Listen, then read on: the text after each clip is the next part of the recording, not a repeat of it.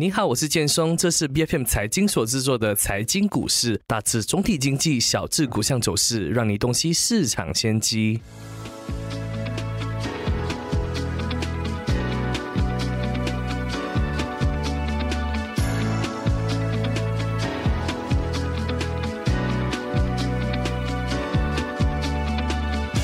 我国二零二二年的全国国内生产总值 GDP 呢录得八点七八的增长。那尽管增幅呢是优于市场的预期，国行呢也强调大马今年不会进入这个经济衰退。但基于当前全球经济前景不甚乐观，经济学家仍下调我国今年经济增长预测至最低三点七八的。那除了全球经济放缓、地缘政治风险升高、外围风险增加呢，我国的这个经济前景还会遭遇到哪一些逆风呢？今天我们请来马六甲证券研究主管刘礼玉为我们点评。李玉你好，先生好，李玉你看。经济学家纷纷预测今年全球经济将陷入衰退嘛？但与此同时呢，我国的国家银行却表示我们并没有这个衰退的风险。对此你有什么看法呢？我觉得我蛮认同这个看法，因为在过往的这一个一年当中，其实我们看到，呃，我们开放了之后，四月份开放就是 international border 的时候，我们可以看到很多的人出来消费。嗯，那消费股就是第一个，我们可以看到很多消费成长的这个板块。那除此之外呢，我觉得今年来说，我觉得还是有这个 recovery 的这一个风气。为什么我这么说？是因为我们还没有迎来中国的旅客。那如果中国旅客在二月尾之后呢，他们进入国内的话，马来西亚的话呢，基本上我觉得还有一个上升的趋势会出现。就是说，在经济的角度来讲，我觉得有更大的消费的潜能，然后经济复苏会更加强劲。所以我觉得这成长是就不是一个萎缩，但是也不是一个很非常标清的成长，肯定不是一个萎缩的一个现象。呃，因为如果我们看过往的这个 tourist data 来说。说呢，中国的这一个旅客大概 contribute about the ten to fifteen percent of the tourist arrival。那如果我们以这样看的话呢，还还有十到十五八千的人还没有进入国内的来消费的话呢，基本上我觉得还还会有一个成长的空间。所以去年的七八月份的时候，基本上旅客的 tourist arrival 大概只是 one million per month basis，应该到 two million 的，在 pre-pandemic level 是在 two million，所以其实还还有那那个成长空间。明白。那你看，除了这个全球经济放缓、俄乌的这个战争的冲突，还有这个。政治还有天灾嘛？还有哪一些因素将会冲击我国今年的经济表现呢？你看到目前为止，我们的这个马股还有令吉的表现，其实也没有很乐观嘛。嗯，OK。所以如果讲到这一个最严峻的时刻，其实，在二零二零年有疫情，有这个 supply chain issue，我们都度过了。那呃，有俄乌战局，我们还在这个俄乌战局当中。政治的，我觉得已经是明朗化了。所以我暂时来说，我我觉得没有太大的因素会影响我国的这个经济表现。那我觉得今年来说，如果要讲一个最可能打击最大的，就是如果这个呃消费群要再消费的话，我觉得这个是最大的这个困境。但是如果我们还有呃这 inflationary pressure，但是这些人民还是不断的去消费的话，我觉得这一个经济今年不会太糟糕。嗯，那我相信，如果呃大家会说这个 inflation pressure 导致到大家不乐意去消费的话，我觉得我暂时还没有在马来西亚的经济或者是这个业绩上有所看到的一个现象了。所以我觉得今年来说，我还是保持比较乐观的状态。明白？你看我国的经济增长呢，向来是由内需所推动的嘛？那如今外围的因素呢进一步恶化。加上这个通货膨胀压力的巨大呢，内需还能够继续成为我国呃推动这个经济成长的火车头吗？那如果我们看内需的话，我们跟那种人口很大的国家，好像中国还是其他国家，我们我们的内需其实没有他们来的那么强，但我们又需要这个内需来推动我们的经济，所以你觉得未来一年本地的需求能够帮助经济增长吗？呃，这个肯定会的，因为如果我们看去年下半年到今年这个时段，其实我们看到很多这个款式。activity 在不断的进行当中。那在过了这个疫情之后呢，construction sector 其实是 lead the way。然后我们可以看到 building materials 也是有上升的这个需求的这个现象。所以我觉得在未来这一年当中，我觉得内需这个 consumption 也是会增加，然后导致到这个经济也是成长。我我觉得这个内需还没有到一个瓶颈的时段，也还没有到一个下降的这个现象出现。所以我觉得还有一个机会可以看到成长的空间。因为你你提到的这些大型的工程嘛，所以到目前为止我们还没有听到政府要公布什么大型合约的，可能呃我们这个月会迎来二零二三年的新财政预算案嘛？你觉得他们可能会在那边有一些特别的动作吗？特别在这个内需这一块，我认为呃可能太大型就是超大型那种 mega infra works 可能就没有，但是如果要讲呃这些 ongoing 的 project，我觉得还是会有的。呃，这些 ongoing project 其实足够，就是二零二三年的这一个呃范围，可能导致到可能如果看到这个我们的 government 的这一个 debt 有 reduce 点点或者怎么样的一个情况，导致到这那个政府的团队们觉得，哎，我们可以再进一步的增加这一个每单位 inflation，我觉得可能二零二四年、二零二五年可能会看得到。那今年的这个主题可能就是要打击这个 inflationary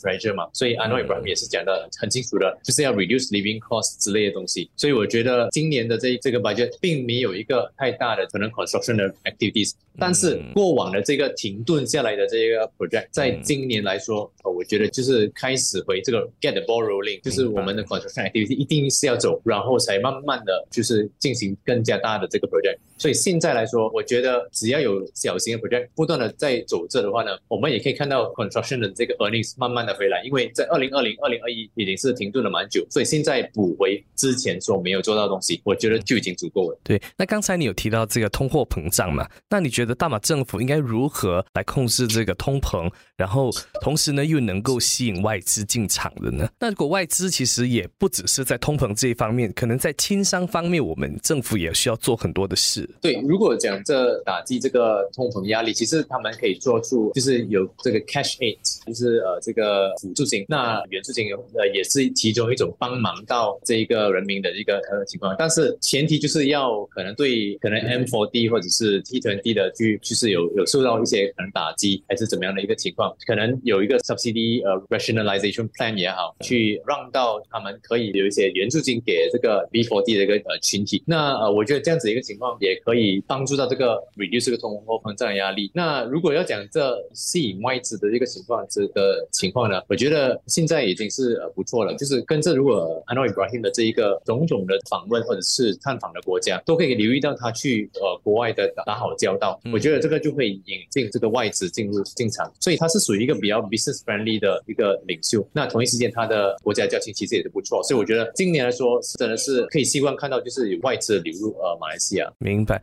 那那个方向是对了，可是比较实际的一些政策，我们是还没有听到了哈。我们是希望未来的日子呢，政府会公布这方面的相关讯息的。那你看股市方面呢，比较以东南亚市场，你认为马股目前的这个表现是如何的呢？你又如何看待马股上半年的这个前景？我觉得在这一段时间，就是 before 这个 budget 或者是 before earnings 来说，KLCI 是有一定的压力的，因为大致上方向都还没有断定好，就是在我们的 budget，如果我们没有一个真正的大方向，怎么样去呃 reduce 这个 living cost，怎么样去呃增长这个国家的这个 account，基本上是一个 uncertain 一个一个 period，所以在可能二月份到三月份，就是二月尾的这个期间，我觉得还是一个比较 mixed 的一个状态。那 after 这个 earnings 之后，after budget 有了一个比较明朗的话的一个一个情况，我觉得未来的这个一两个季度当中，可以看到 KLCF 有这个机会冲破这个一千五百点的这个这个情况。那如果我们撇开这个 KLCF 来说，其实在我们 small cap index 也是有增长的，大概十八线的这一个，就是从底部上升到这个这个现在的位置。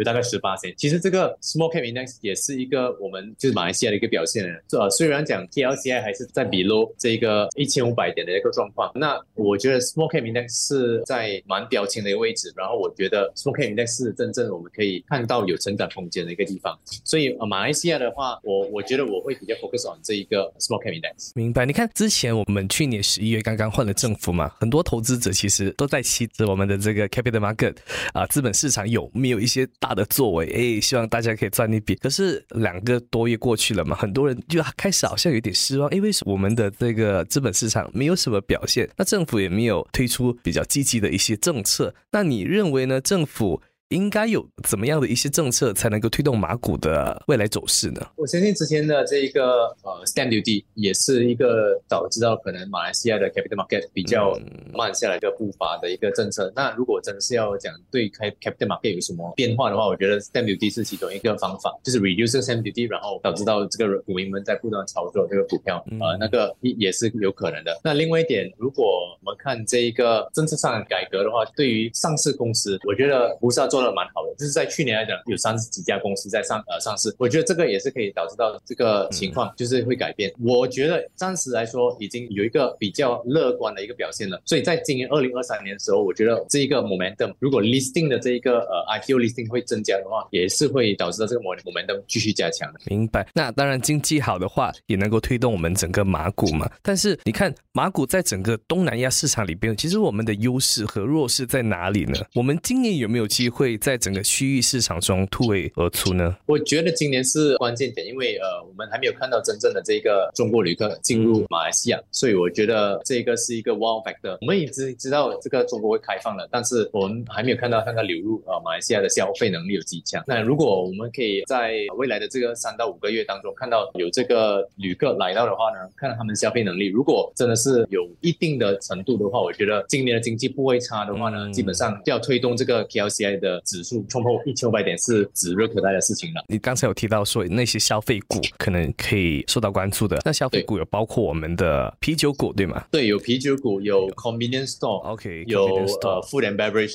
companies，我觉得这几个都是一个比较可以看得到成长的一个板块。但那些 shopping center 的 REIT 呢？那购物商场的 REIT 是不是也值得看一下？我觉得 REIT 也是一个在有慢慢的回来的一个情况，就是他们业绩我觉得会相当的强劲。如果这个中国旅客来的话呢，这个 REIT 也是包括在受惠的这个板块当中。还有一些高级产业，超过一百万的产业，很多人都在想说，这些产业能不能吸引更多的中国人到来这边买的？那你会看好产业这一块吗？产业这一块，我就还没有真正的看到有太大的这个影响，因为基本上现在大家还有很多 supply，就是 property market 还有很多 supply，所以我要要 clear off 那 supply 也是需要一段时间。但是如果他们在一个很好的 location，又是那个 price point 会蛮便宜的话呢，基本上也是可以导致到这个 property sector 也是有回来的感觉。明白。那我们谈完了这个经济成长，谈完了马股。那现在我们也要看一下令吉的走势嘛。那如果国行呢再一步升息的话，会对令吉造成怎么样的一个影响呢？呃，其实令吉现在就在过往的这两个礼拜当中，其实他们的这一个走势是向着偏弱的一个情况走去了，就是从四点二二到今日为止四点三九。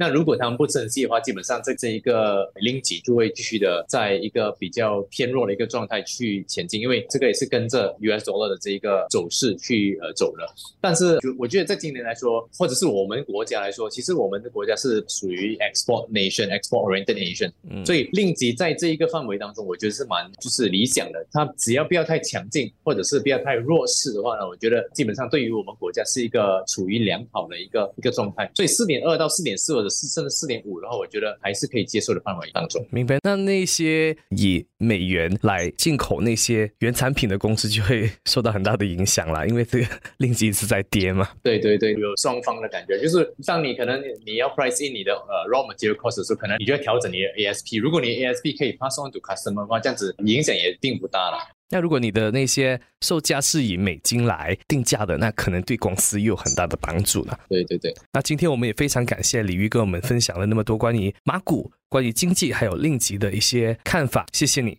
OK，Thank you。财经股市是 B F N 财经所制作的股市分析节目，除了带给您及时的市场动向，也将在每周追踪公司的动态与财经议题。如果你喜欢我们的节目，记得要在我们的脸书专业追踪最新一期的节目，并订阅我们的 YouTube 频道。我是建松，我们下集见。